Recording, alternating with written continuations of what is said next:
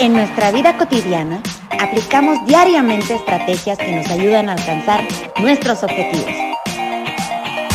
Y estas cápsulas son un espacio para platicar de nuestras experiencias. Esto es Marketing para la Vida. Acompáñanos. Hola, bienvenidos todos. Hoy estamos con la sexta entrega ya, la sexta, madre mía, de Marketing para la Vida. Yo soy María Díaz. Yo soy Óscar Espinosa.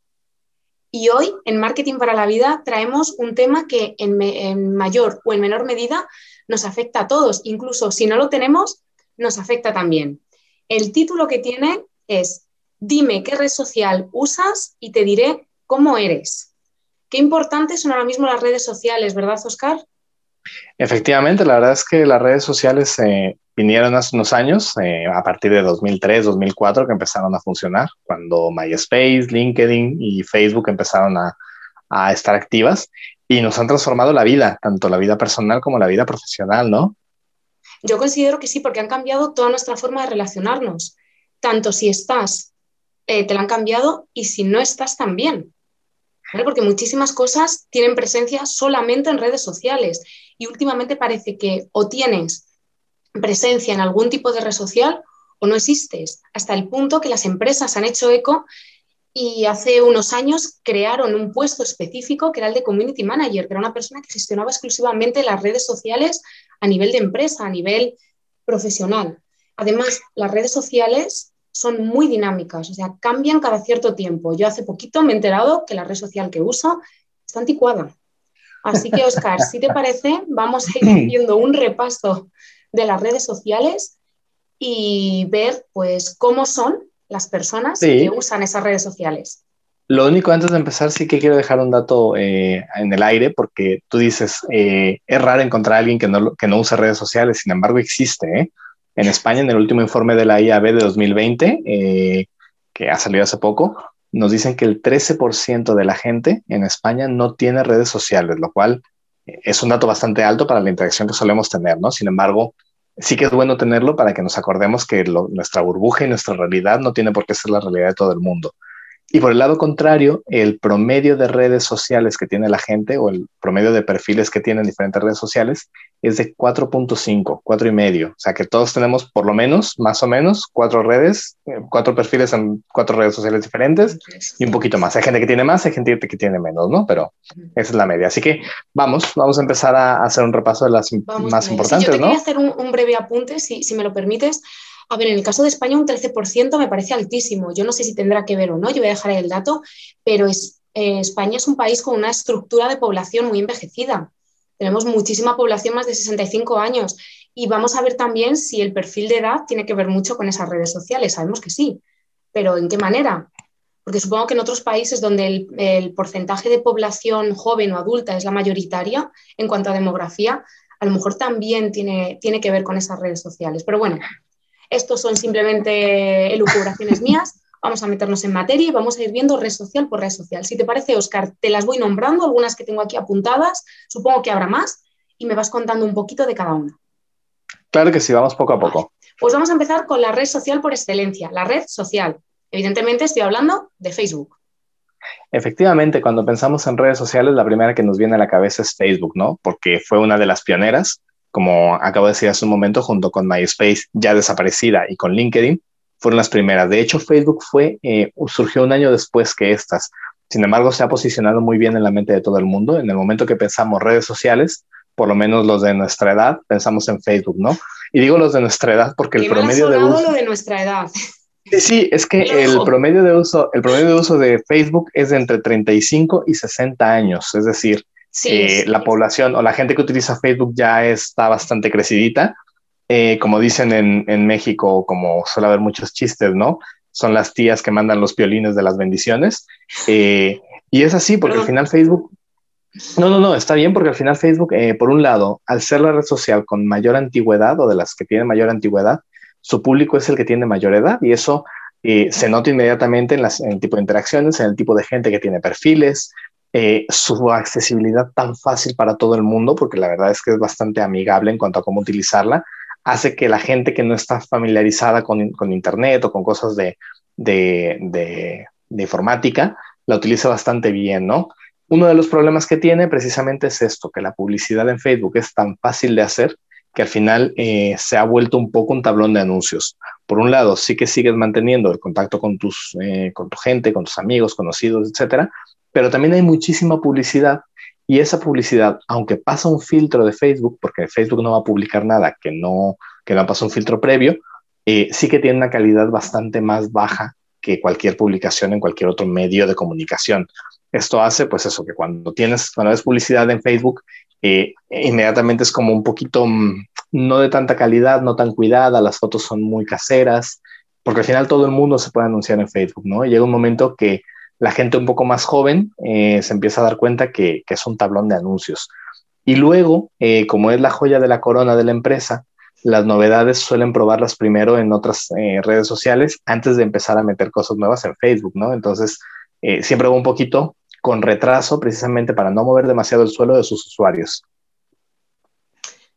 Pues la verdad que muy interesante. Vamos a pasar a la segunda que tengo aquí, Instagram. Bueno, pues Instagram es una red social que empezó eh, centrada 100% en el video, en, perdón, en las imágenes, en las fotos. De hecho, su, icono es una cámara Polaroid, eh, porque estaba centrada en fotografía, ¿no?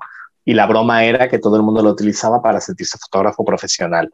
Sin embargo, eh, Instagram le pasa lo mismo que nos pasa a todos y es que ha ido envejeciendo. Entonces, la gente que utilizaba Instagram cuando era joven se ha ido haciendo un poquito más mayor. Entonces, eh, ahorita Instagram no es la red social más joven o, la más dirigida a los jóvenes. Su promedio de edad está entre 25 y 34 años, porque evidentemente el público que empezó a utilizarla cuando tenía 18, pues ha ido creciendo con la red social, ¿no? Instagram es parte de Facebook, sin embargo, eh, al, ser una red social centrada muchísimo en imagen, un poco más en video, pero mucho en imagen, hace que las fotos estén un poquito más cuidadas o que por lo menos la gente las cuide un poquito más. Eh, inmediatamente te manda filtros cuando subes algo, lo cual hace que la, la, foto la cuides o la imagen sea un poco más cuidada.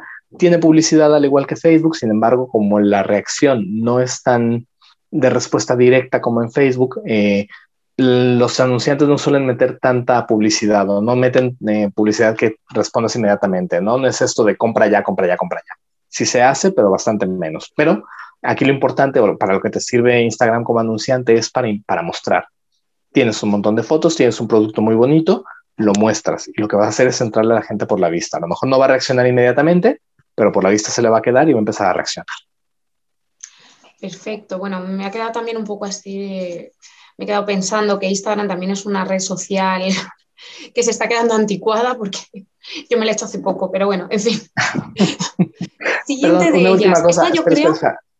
Una última cosita sobre Instagram que se, me pasaba. Eh, fue la pionera en, en, adaptar, en incluir los stories, que son mensajes cortos. No fue la pionera, pero sí fue la que los popularizó. Empezó con otra red social que estaba hecha precisamente para eh, videos cortos, pero Instagram lo integró en su plataforma y en este momento es la reina de las stories. ¿Qué otras redes sociales sí lo han utilizado? Los stories, eh, para los que no utilicen Instagram, espero que, me imagino que la mayoría sí, pero por si acaso, son videos cortitos, de unos cuantos segundos, efímeros, duran 24 horas. Luego tú si quieres puedes guardarlos en tu perfil, pero la naturaleza es que duren 24 horas subidos, ¿no?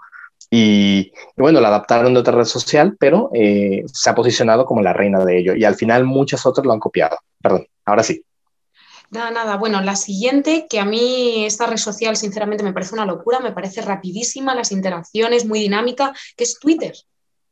Efectivamente, Twitter es una red social muy dinámica, eh, muy del día a día. Eh, su promedio de edad es más o menos similar al de Facebook, 35-49 años, es un público un poquito crecidito, eh, con Twitter hay que tener mucho cuidado porque precisamente lo importante es el dinamismo. Tú como marca, si no estás dispuesto a tener una interacción constante, hace un rato hablabas de los community managers, que es gente que está centrada completamente en los perfiles y que tiene que estar generando discursos y generando conversaciones. Para eso sirve Twitter. Si tú como marca no estás dispuesto o no puedes mantener una conversación, es mejor que no te metas en Twitter, porque vas a poner un tweet que va a pasar desapercibido.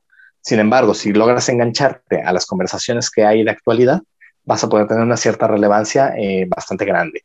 No te da respuesta comercial Twitter, pero lo que hace es aumentar la notoriedad de marca sobre un público de una forma más informal, ¿no? No es exactamente eh, la campaña que tú tengas o la imagen que tú quieres eh, mostrar, Sin embargo, si te vas enganchando a, los, eh, a las tendencias de Twitter, es mucho más fácil que tengas una relevancia, ¿no? Y que además te adaptes, adaptes tu discurso a cómo se habla en Twitter. Twitter tiene un lenguaje propio, tiene una serie de frases o de eh, fórmulas de hablar que solamente se utilizan en Twitter. Entonces es muy importante como marca que adaptes tu discurso a la red social.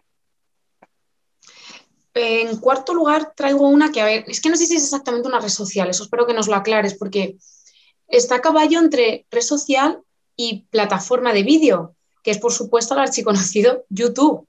¿Quién no lo ha usado en algún momento? Pero no sé si exactamente lo podemos encajar dentro de lo que sería una red social.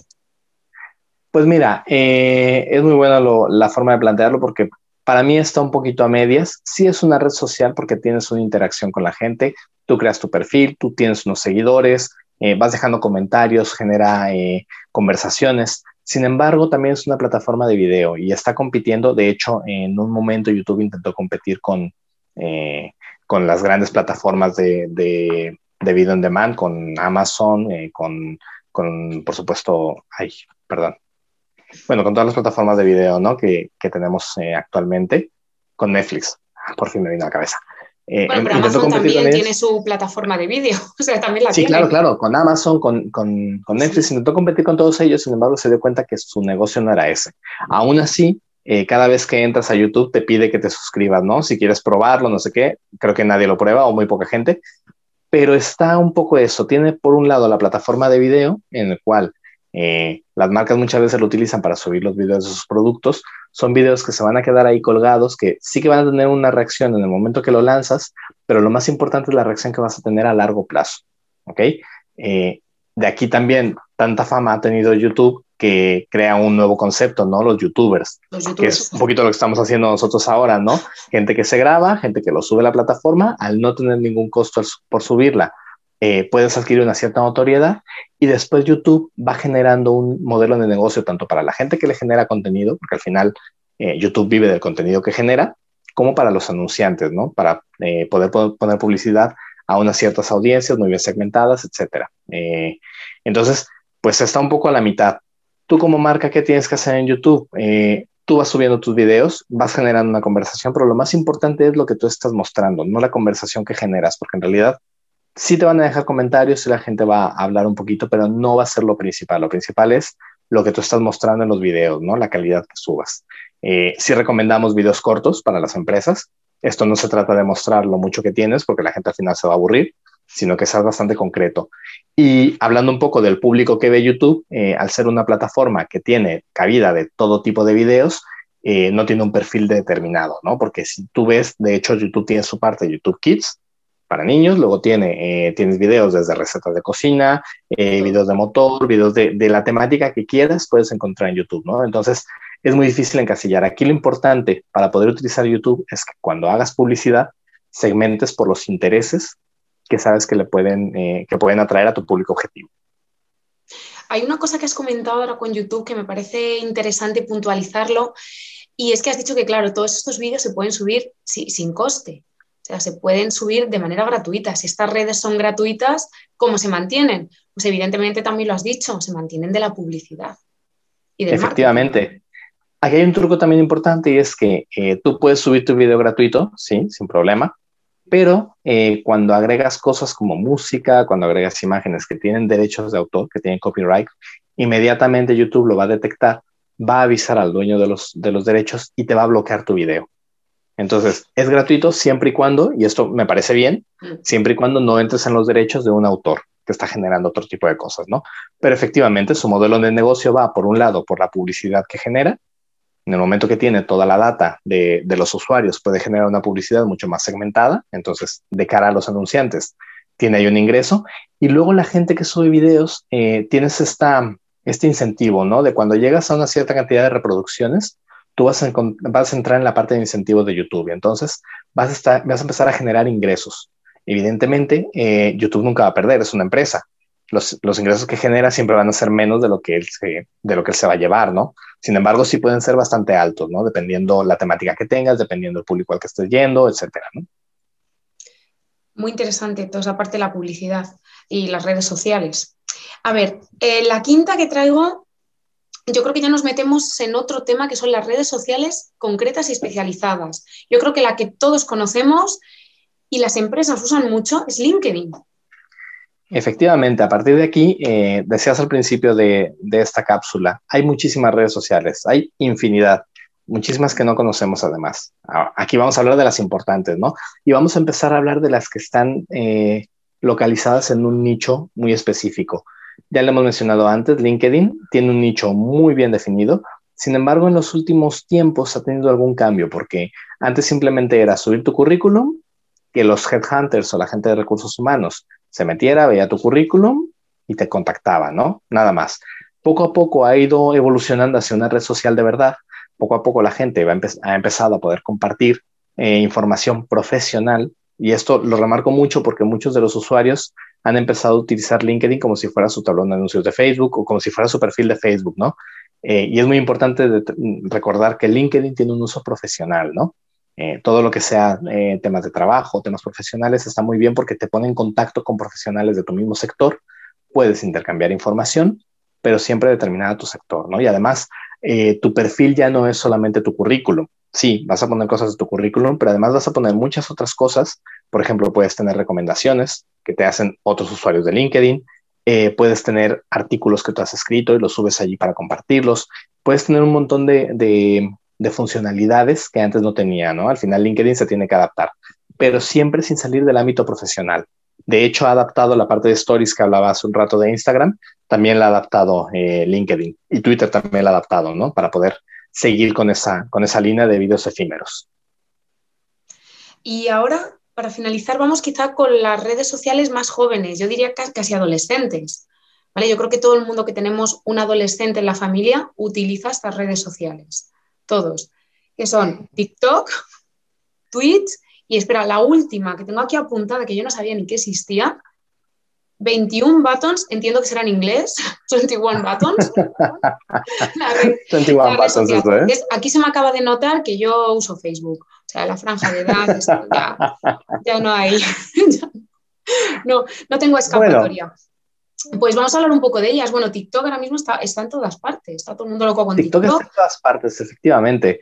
El, perfil del usuario de TikTok es entre, cuidado con el dato, entre 13 y 18 años, el promedio de usuarios eh, de la red social TikTok. Es verdad que desde que empezó el confinamiento, sobre todo en Europa, en España, sin embargo, en todos lados, TikTok comenzó a agarrar mucha relevancia. ¿Por qué? Son videos son plantillas que tiene ya hechas con grabaciones, con sonidos, que tú te grabas y te pones ese sonido de fondo, esa conversación, ese trocito de una película, ese chiste que ha adaptado TikTok, ¿no? Y al final resulta muy gracioso porque te ves a ti con otra voz diciendo otro tipo de cosas, haciendo unas gracias y tal. Eh, es una red social completamente joven, eh, acaba de irrumpir, aunque no, no surgió este año, yo creo que si no recuerdo mal surgió en 2016, 2017, pero evidentemente tomó mucha fuerza a partir de 2020, ¿no? Y es una red social muy joven, muchos de la gente que tiene, pues como tú lo decías, y le pasa a mucha gente, mucha gente que tiene perfil en Facebook no tiene perfil en TikTok, es muy, eh, digamos que están contrapuestas, ¿no? Uno es el, el, el, pionero y TikTok está revolucionando ahora mismo las redes sociales. Eh, y bueno, poco a poco también está subiendo usuarios, está subiendo también en presencia publicitaria. Aquí para los anunciantes, evidentemente, los que están eh, eh, teniendo presencia son los que van a ese tipo de público, a, público muy joven. Cuando tu público es de más de 30 años, no tienes nada que hacer en TikTok, pero cuando tu público es un público joven, tienes que estar ahí seguro.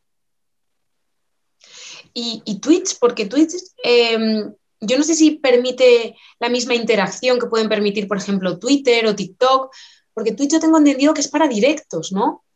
Efectivamente. Que se puede hacer en otras redes.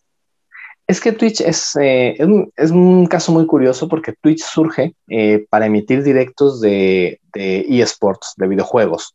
Tú estás jugando una partida con un amigo y lo subes a Twitch y están viendo en ese momento la gente que tenga perfil y que se una a verte, está viendo tu, tu forma de jugar o tu videojuego, tu partida eh, en el momento, ¿no?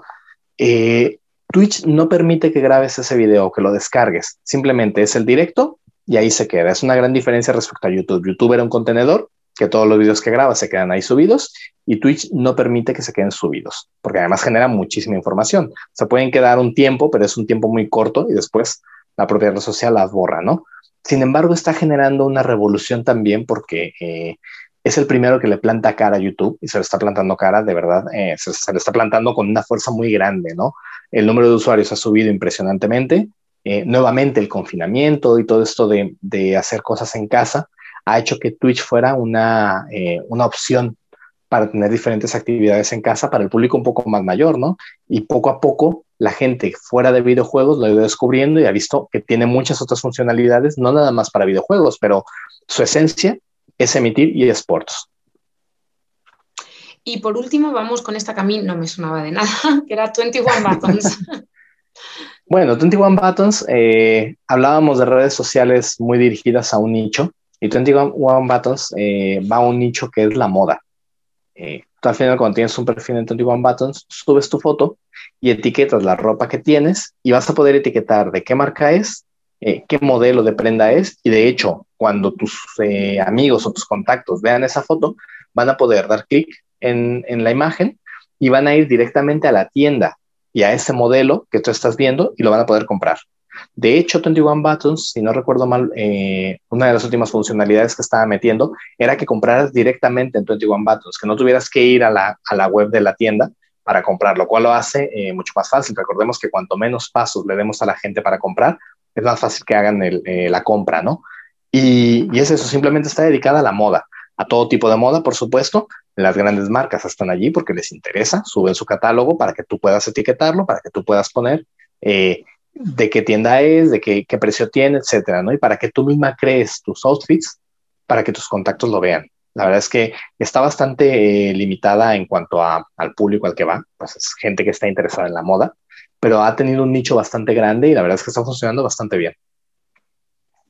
Pues muchísimas gracias. A ver, estas redes sociales que, de las que nosotros hemos hablado, bueno, más tú, eh, son ocho solamente, pero entiendo que hay muchas más redes sociales, que esto son las más importantes, bueno, no más importantes, las que tienen más repercusión en este caso. supongo que ahí es donde radica, radica la importancia de la repercusión social que tengan, ¿no?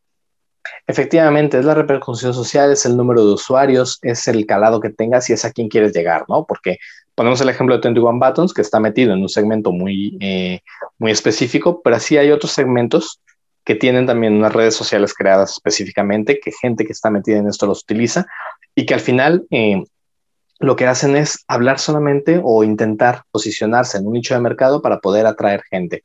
Cuanto más usuarios tengas, evidentemente, eh, vas a atraer más anunciantes, vas a poder generar más modelo de negocio.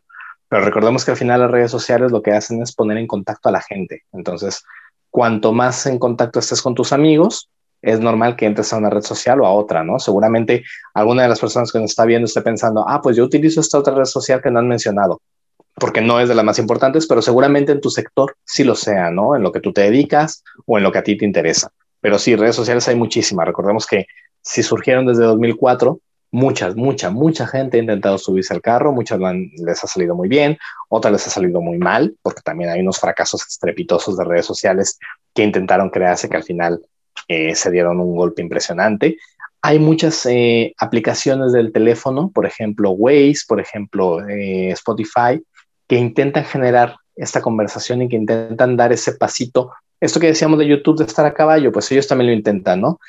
por ejemplo, Waze.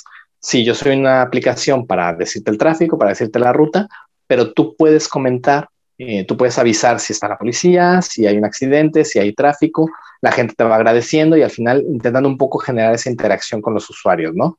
Eh, pues evidentemente cada una de las eh, aplicaciones que salen está intentando generar esa conversación porque lo que quieren es que pases más tiempo con ellos, que generes datos y que a partir de ahí eh, puedas tener más impactos publicitarios y aumentar su modelo de negocio.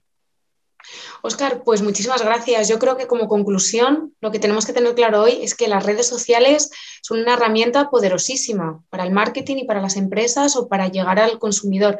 Evidentemente hay que saber utilizarlas. Porque como decía el título de esta pequeña cápsula, dime qué red social usas y te diré cómo eres. Si yo como empresa sé a quién quiero llegar y sé cómo es, a partir de qué red social puedo llegar más cerca de mis potenciales clientes.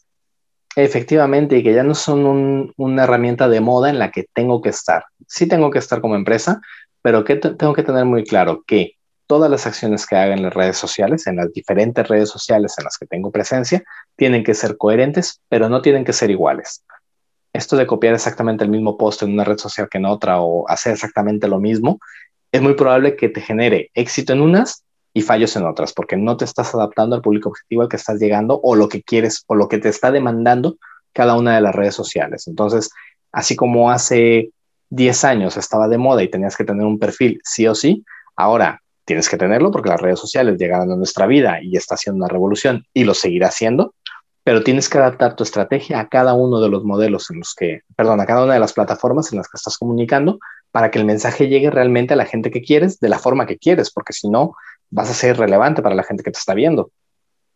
De verdad, a mí esta charla me ha parecido muy útil porque, como os hemos comentado al principio, eh, todo el mundo tiene algún tipo de, red social y las implicaciones y los alcances que estas herramientas pueden tener, pues son altísimos, altísimos y a muchos niveles. Pues muchísimas gracias, Oscar. Muchas gracias a ti. También vamos a recordar, ya que estamos hablando de redes sociales, que nosotros también tenemos perfil en todas ellas. Tenemos nuestro perfil en Facebook, tenemos nuestro perfil en Instagram, tenemos perfil en Twitter, tenemos también el blog donde hablamos de toda esta información que esto que contamos en las cápsulas, lo contamos también en el blog un poquito más ampliado, con otro tipo de datos, con otra forma de, contarlo y además eh, por escrito que genera que puedas utilizar esta información para otras cosas, ¿no?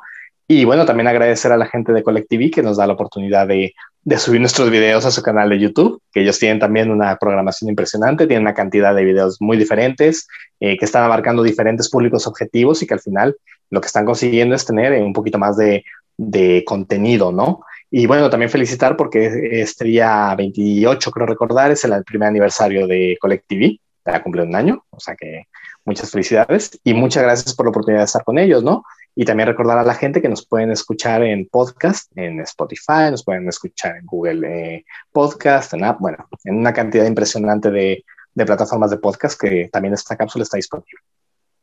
Pues de verdad, muchísimas gracias y nos despedimos hasta la siguiente entrega. hasta la siguiente, muchas gracias. a todo nuestro público.